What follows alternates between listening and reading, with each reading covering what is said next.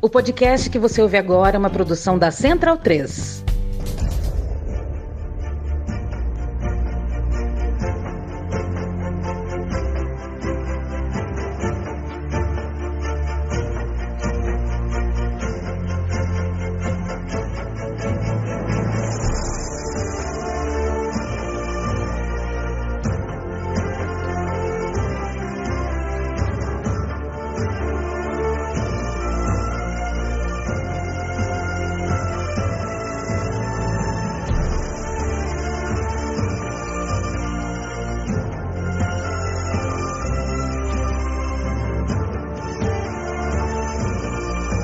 Bem-vindo, bem-vinda, amigo e amiga do Bundesliga no ar. Eu me chamo Leandro Amin, estou ao lado de Gerd Wenzel. Este é o seu podcast sobre assuntos de futebol alemão.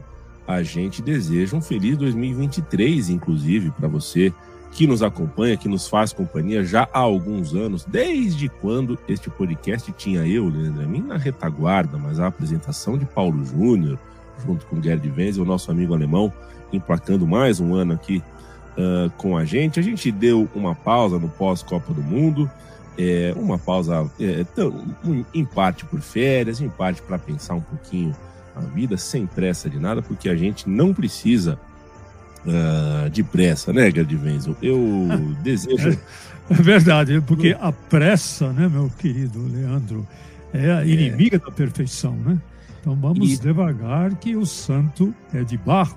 E quando entregarmos um produto, um serviço, vamos entregá-lo muito bem feitinho, para ficar na memória de quem nos prestigia, quem nos ouve, quem dá aí a sua opinião sobre o nosso trabalho.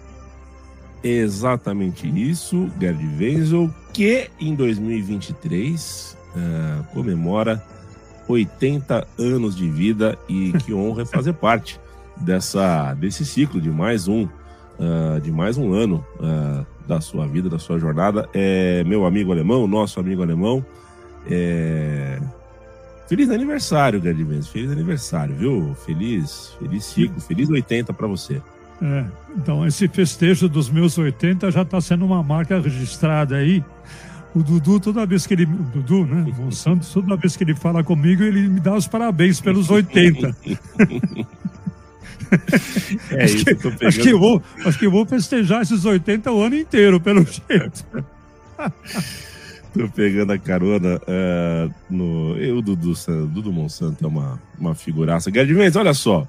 É, a trilha do dia, para a gente começar a conversar, é, é a seguinte: tem dois times no futebol alemão, no campeonato alemão, que estão invictos a cinco partidas. Um é o Borussia Dortmund, o outro, eu ganharia um dinheiro se saísse perguntando para as pessoas. Você sabe quem é? Olha, eu tô desconfiado aí, viu? tô desconfiado que é um time que não, é, não está nem é, de perto atingindo as expectativas dos torcedores. Seria um time de azul real? um time de azul, um time de azul real. É, o último colocado do campeonato alemão está invicto a cinco jogos. Ora, mas como isso? É, conseguiu quatro empates consecutivos e venceu na última rodada, venceu o Stuttgart na última rodada. Vai, brincando, brincando, são cinco jogos de invencibilidade, dá para a gente imaginar que isso melhorou o ambiente, melhorou o dia a dia, melhorou o treino ali, o, o, mental dos jogadores do Schalke, que em algum momento, seis rodadas atrás, já parecia um time fadado uh, ao rebaixamento. Já não dá mais para dizer isso. O Schalke, daqui uma, duas rodadas, pode estar tá no bolo para sair da zona do rebaixamento.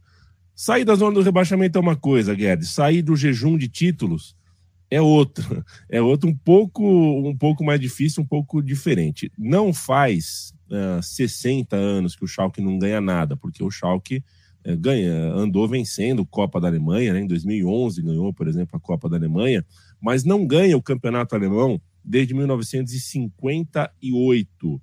É, é, jejum todo time grande tem em qualquer lugar do mundo, mas eu não sei se um time tão popular, se um time que faz uh, tão boa figura no ranking de maiores torcidas e maior influência no futebol de um país, uh, tem um jejum tão grande. Talvez o, Schalke, o Schalke seja, se não um recordista, seja praticamente um recordista, um segundo colocado, terceiro colocado. Não, não, não sei se existem muitos casos como esse. É muito tempo, são muitas décadas sem título, e nesse caminho bateu na trave algumas vezes, montou alguns bons times, conseguiu alguns, uh, construiu a, a, alguns casos de idolatria, uh, teve boas histórias com técnicos, mas é, se já bateu na trave em outros momentos, não está batendo na trave nesse momento. A impressão que dá é que o choque vai ter que passar realmente por uma reestruturação é, que dói, que arde um pouco, que leva um pouquinho mais de tempo para voltar a figurar é, lá em cima.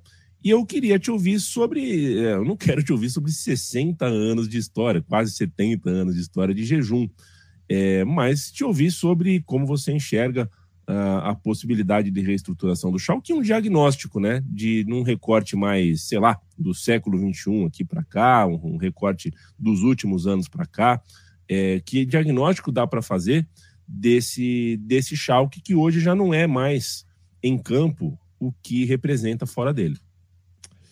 É, Leandro, é uma longa história, né? A gente, se, se a gente lançar um arcabouço aí, essa crise do Schalke, esses mal, esse mau momento do Schalke 04, é, na realidade não é apenas um mau momento. Se você olhar para trás, né, por exemplo, na década de 70, o Schalke esteve envolvido aí num escândalo de manipulação de resultados.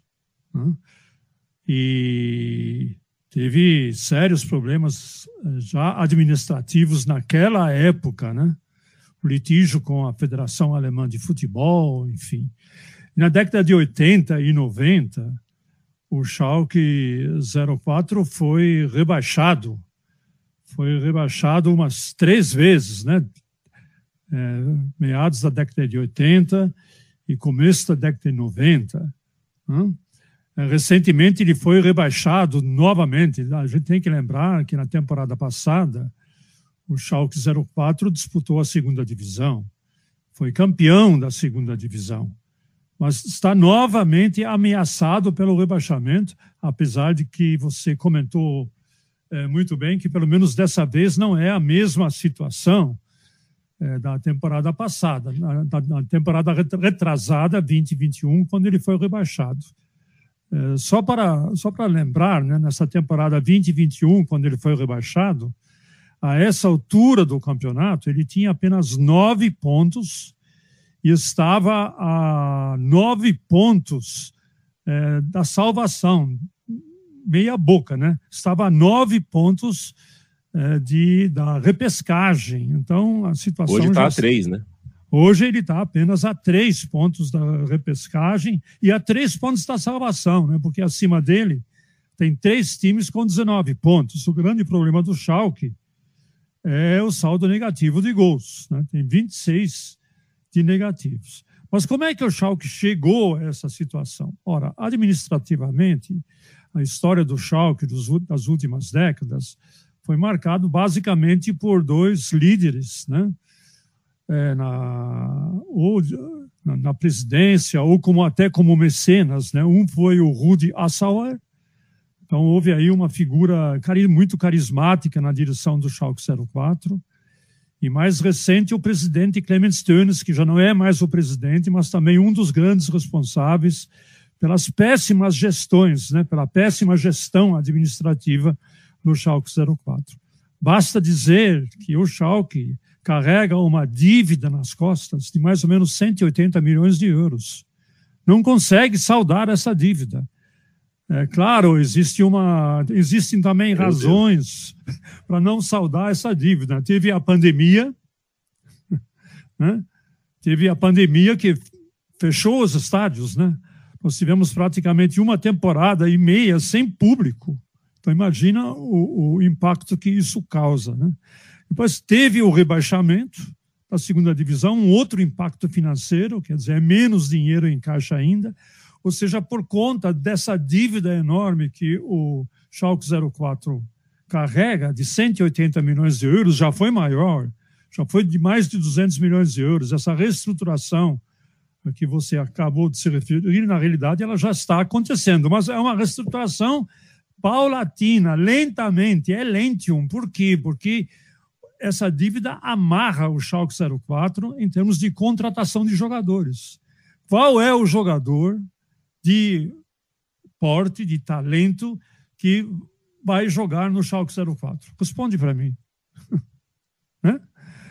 Então não é apenas uma questão financeira, mas eh, o Schalke 04 também não é, mais, não é atrativo, seja para talentos jovens, seja para talentos já é, amadurecidos no mercado, que já mostraram seu valor. Qual é o objetivo hoje de um jovem jogador que está em ascensão? Onde ele quer jogar na Alemanha, se é que ele não quer jogar na Inglaterra ou na, ou na Espanha, etc. e tal.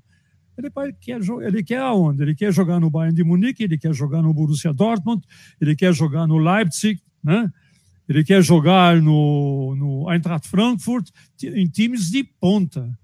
Ele não vai entregar a sua vida, a seu início de carreira, um time que mais uma vez está ameaçado eh, pelo rebaixamento. Então temos o problema da dívida a ser administrada, ela está sendo administrada, há aí um, um, um teto de gastos no Schalke 04 que praticamente impede o Schalke 04 de contratar eh, jogadores de, de, de, de porte. Ou seja, o Schalke está numa situação de não tem tu, vai tu mesmo. Né? Então, tenta sobreviver. É fundamental que o Schalke 04 sobreviva na primeira divisão. Né?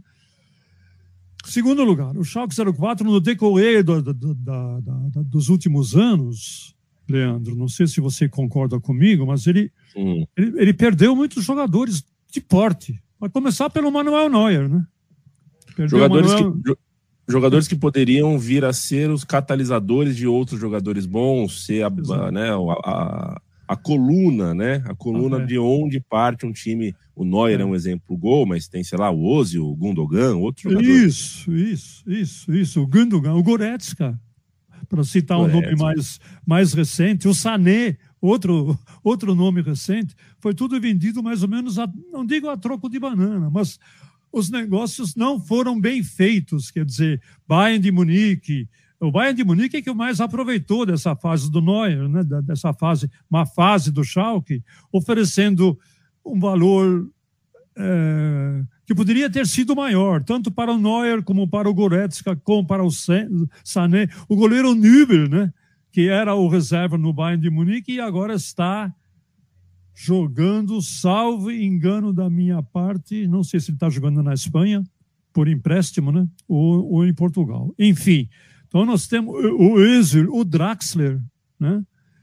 jogadores que poderiam formar uma coluna mestra do, do Schalke 04, foi tudo embora nos últimos anos. Então, se você tem grandes valores, que você prefere negociar em vez de integrá-los ao seu time, prefere fazer dinheiro rápido, então, aí se acrescenta a crise financeira e aí se acrescenta a crise de, permanente de técnicos. Permanente. É uma crise permanente. Olha, você não vai acreditar. Nos últimos é, 10 anos, o Schalke teve 13, 13 técnicos. Isso é número brasileiro, né? Isso é normal no, no, no Botafogo. É.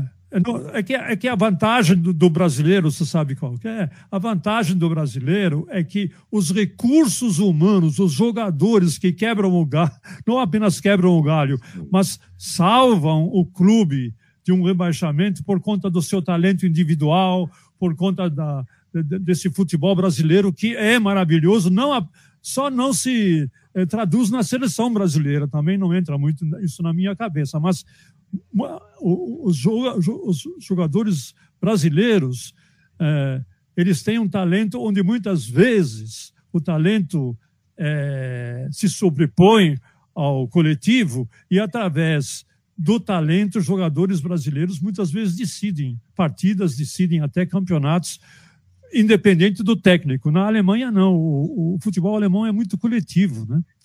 E você não tem tantos talentos. Qual é o talento que você tem no Schalke 04? Fala para mim. Que, que vem a sua, a sua memória. Então vão citar o Terrode, o centroavante, que é, o centroavante do, do Schalke 04. Então, é, é um atacante, como é que a gente chama? Atacante de ofício, atacante grandão, que dá trombada de monte, de vez em quando dá umas boas cabeçadas. É. Então, então existe essa, isso também, né? Então o Schalke 04 não atrai os poucos talentos que surgem no futebol alemão, não é o Schalke 04 que consegue atrair, pelo contrário. Né? Então, a, a, a, mudança de técnico, né? por exemplo, essa temporada já mudou de técnico uma vez. O Frank Kramer foi despedido depois de 10, 10 rodadas, assumiu o Thomas Reis, melhorou um pouquinho, né? tanto que o time agora tem quatro empates e uma vitória, mas ainda não está salvo. Ou seja, no Schalke 04 existem muitos fatores, né? A principal, para mim, é essa dívida financeira, essa dívida que, que carrega nas suas costas de 180 milhões de euros. Como é que você dirige um time com uma dívida de 180 milhões de euros? O que essa dívida tem alguns valores de curto prazo, outros de médio prazo e outros de longo prazo, mas é uma dívida permanente. Você está no vermelho permanentemente. Então é muito é muito complicado. Eu não vejo é, muita saída para o Schalke 04 nesse momento, né? O mecenas Clementones, que, que segurou as pontas do Schalke até alguns anos atrás, ele estava envolvido num escândalo na sua na sua na sua empresa de um dos maiores frigoríficos da Alemanha, empresa de manipulação eh, de carnes bovinas, eh, suínas, etc, etc, etc. Deixou o Schalke 04, não põe mais dinheiro no Schalke 04 e ele tem que se virar sozinho aí. É uma situação complicadíssima que se o Schalke 04 se salvar e ficar na primeira divisão, vai atenuar um pouco mas nós vamos ver o Schalke ainda por algum tempo remando aí para tentar pelo menos sobreviver na primeira divisão, Leandro. Não sei como é que você vê. É.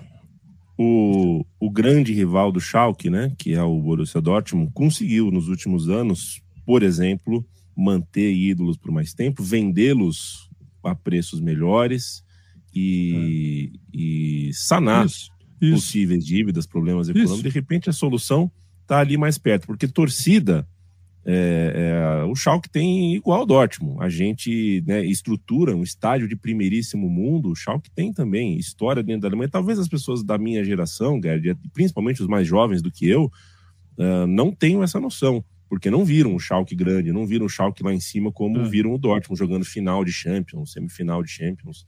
Mas o Schalke tem essa tem esse potencial, que a gente vê muito no Brasil também, times como, sei lá, Vou dar exemplo aqui do Vasco da Gama, é, times que, caramba, tem uma história imensa, já montou muito time forte, mas não consegue se livrar do, do dos problemas que ele mesmo criou para si. É, fazer o serviço aqui, primeiro dizer que o goleiro Nubel tá no Mônaco, tá? Você Isso, pronto. Nubel, eu procurei aqui, ele tá no Mônaco. E vou cantar o time, o último time do Schalke campeão. Campeão da Copa da Alemanha de 2011 com 5 a 0 na final, por sinal, contra o Duisburg. Perceba que o Isso. time tem estrela experiente, é, tem estrela jovem, o goleiro era o Neuer, na, na, na zaga. Raul Edis, que jogou Copa do Campeão na Copa do Mundo de 14. É, é campeão do mundo, 2014. Do mundo. Fez uma dupla, baita Copa do Mundo, né?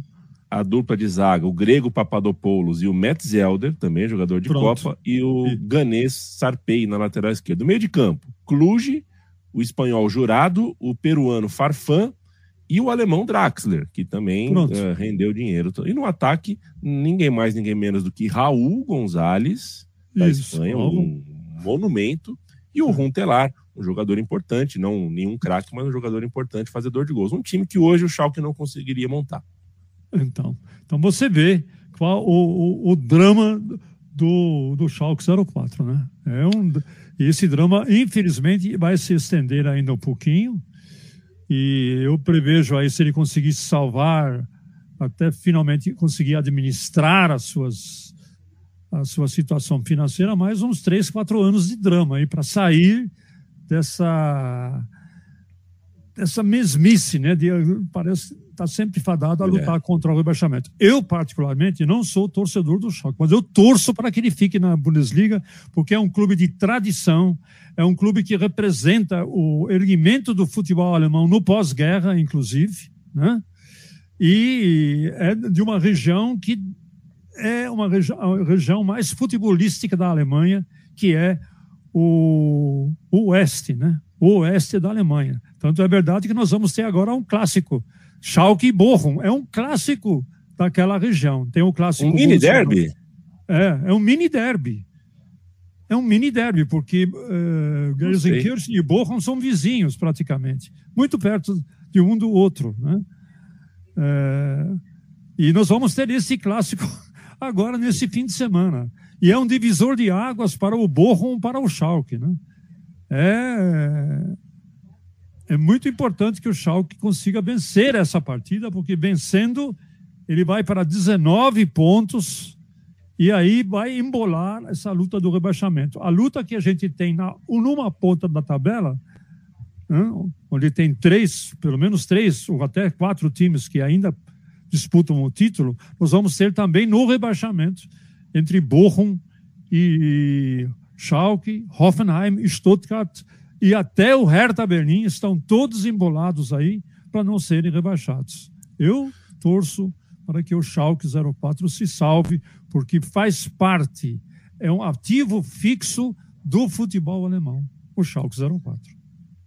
Concordo com você, te digo, inclusive, que se o Schalke ganhar por mais de um gol de diferença do Bochum, ultrapassa, porque está 19 a 16 em pontos e o saldo de gols tá, tá, tá apertadinho ali se o. Não, na verdade eu tô, na verdade eu tô falando bobagem. Basta pro Schalke ganhar, vai empatar é, em pontos e vai, é, é. vai e vai passar é. no, no, no, saldo de gols porque o Borro andou tomando muita pancada.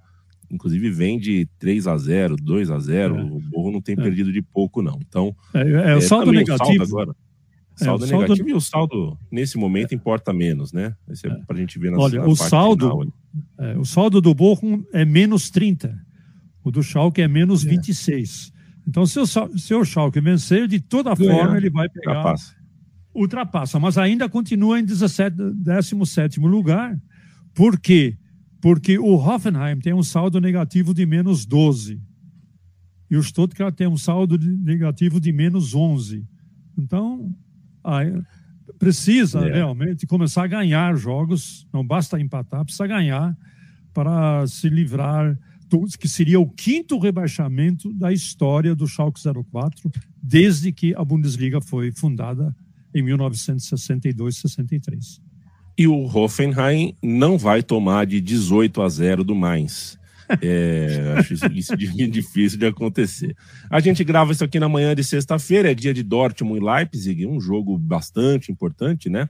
É, porque, principalmente para o Leipzig, é um jogo que reúne o segundo contra o quarto colocado e o Leipzig não pode perder para não se descolar ali de cima. Fazendo servição do resto da rodada, no sábado tem Stuttgart e Bayern, um jogo bastante importante, o líder do campeonato jogando fora de casa, pode sentir a pressão caso o Dortmund vença o seu jogo na, na sexta, porque aí o Bayern entra como vice-líder, e aí entra numa outra situação, entra um pouquinho na pressão. Ainda no sábado a gente tem União Berlim contra a Colônia, União Berlim uh, brigando para continuar ali no mesmo passo de Bayern é, é, e Dortmund, e o, o, o Union Berlim ainda não perdeu em casa na temporada, vamos ficar de olho.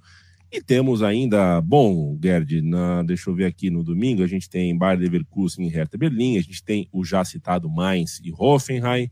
É, quero um olhar seu para esse resto da rodada. Já falamos do mini clássico do Ruhr, é, mas que tal para você é, essa rodada com as suas, né, com os seus detalhezinhos, com os seus temperos, alguns jogos realmente bem temperados nessa rodada 23. Só faltam 12 rodadas para acabar o alemão. É, nós estamos praticamente no último terço do campeonato alemão. Incrível, né? Como diria o Fiore, Fiore Gigliotti, o tempo passa, torcida ah, brasileira. Fecham-se as cortinas ou abrem-se as cortinas. Que beleza. então, olha, eu já chamo logo a atenção de cara para o jogo de hoje, né? Sexta-feira, é, Borussia Dortmund e Leipzig. Esse jogo é um divisor de águas, especialmente para o Leipzig, Porque, veja bem, o Leipzig é, vem bem no campeonato, teve é, um tropeço recentemente, que foi contra a União Berlim, né? Foi lá em Berlim, perdeu por 2 a 1 um, um jogo que poderia até ter vencido. Mas vem de duas vitórias é, apertadas, mas vem sobre o Wolfsburg e sobre o Eintracht Frankfurt, enquanto que o Borussia Dortmund, meu caro amigo Leandro, ele vem de nove vitórias seguidas, das quais sete vitórias seguidas na Bundesliga. Né? Então é uma. O Borussia Dortmund está on fire e vai receber o Leipzig na sua própria casa. Se o Leipzig vencer, ele se, se iguala ao Borussia Dortmund e é, não, não se iguala, não. Ele encosta no Borussia Dortmund, né? vai para 45 pontos, fica apenas um ponto. Mas aí o Bayern fica muito a cavalheiro para o seu jogo contra o Stuttgart. O Stuttgart é um time que também está ameaçado pelo rebaixamento. E o Bayern, apesar da derrota insólita diante do Borussia Mönchengladbach na penúltima rodada, se recuperou. Né? e venceu o Union Berlim com categoria 3 a 0. Nós fizemos esse jogo na One Football. E agora vai pegar um outro time ameaçado pelo vai pegar um time ameaçado pelo rebaixamento que é em Stuttgart. A, a, a, o jogo é em Stuttgart, mas o Stuttgart também vai muito mal no campeonato. Quatro vitórias, apenas quatro vitórias, sete empates e onze derrotas, né? também com 19 pontos. O Bayern é o franco favorito e o, o Stuttgart é, tem aí uns os seus probleminhas para resolver, para tentar pelo menos é, arrancar o empate. Né? Um outro jogo que eu queria chamar a atenção é o jogo do. Deixa eu ver. É o jogo do Mainz e do Hoffenheim, né? O Hoffenheim é um outro time ameaçadíssimo pelo rebaixamento. Já tem aí um novo técnico, o Pellegrino Matarazzo, mas que já acumula, acumula também três derrotas nega, é, é negativas, né? o Hoffenheim. E é incrível, o Hoffenheim que há mais de uma década ele conseguiu subir para a primeira divisão, agora está eh, ladeira abaixo.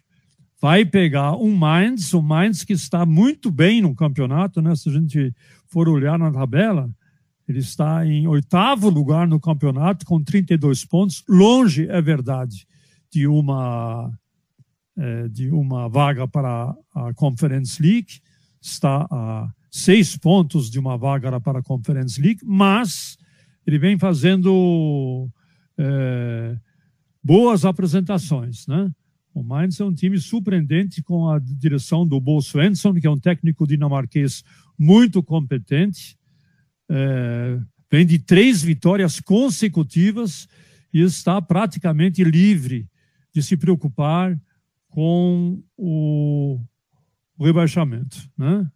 Então, vamos ficar de olho, vai ser um jogo muito interessante. E um outro jogo que eu queria chamar a atenção é o Borussia Mönchengladbach e o Freiburg. Né? O Borussia Mönchengladbach é um time que está muito aquém das suas, das suas expectativas, da, expecto, da expectativa da torcida, da expectativa da diretoria. Né? Os últimos sete jogos do Borussia Mönchengladbach teve apenas eh, teve, teve quatro, quatro derrotas, né?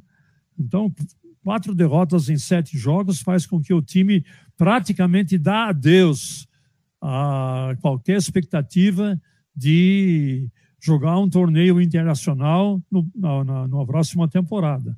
Está com apenas 29 pontos, ou seja, a nove pontos já de uma vaga para um torneio internacional. E enquanto isso, o Freiburg vai é, nadando é, de braçada, né? Vai nadando de braçada, especialmente porque tem um técnico carismático, que é o Christian Streich, e o que pode contar com um dos jogadores mais eficientes quando o assunto é bola parada. Vicente Grifo, né? um jogador italiano que é o campeão das bolas paradas. É, ele com o levantamento é, sobre a grande área, ou bolas cruzadas sobre a grande área, ou escanteios batidos, ele já participou direta ou indiretamente de 14 gols do Freiburg, lembrando que o, o Freiburg fez ao todo 35. Então, o Freiburg é o campeão da bola parada e pode surpreender assim também o Borussia Mönchengladbach. O jogo é no Borussia Park, mas no Borussia Park, e aí vem uma história interessante, no Borussia Park, na última temporada, o Freiburg ganhou de 6 a 0 do Borussia Mönchengladbach. Será que essa história vai se repetir? Resultado pesado. Diria que não, não é algo que acontece todo dia, seu Gerd Wenzel. E quem quer acompanhar a rodada com você, Gerd Wenzel, faz o quê? Quem quer acompanhar a rodada comigo, ele, primeiro, ele assiste o jogo de hoje, às quatro e meia, entre é, Borussia Dortmund e Leipzig.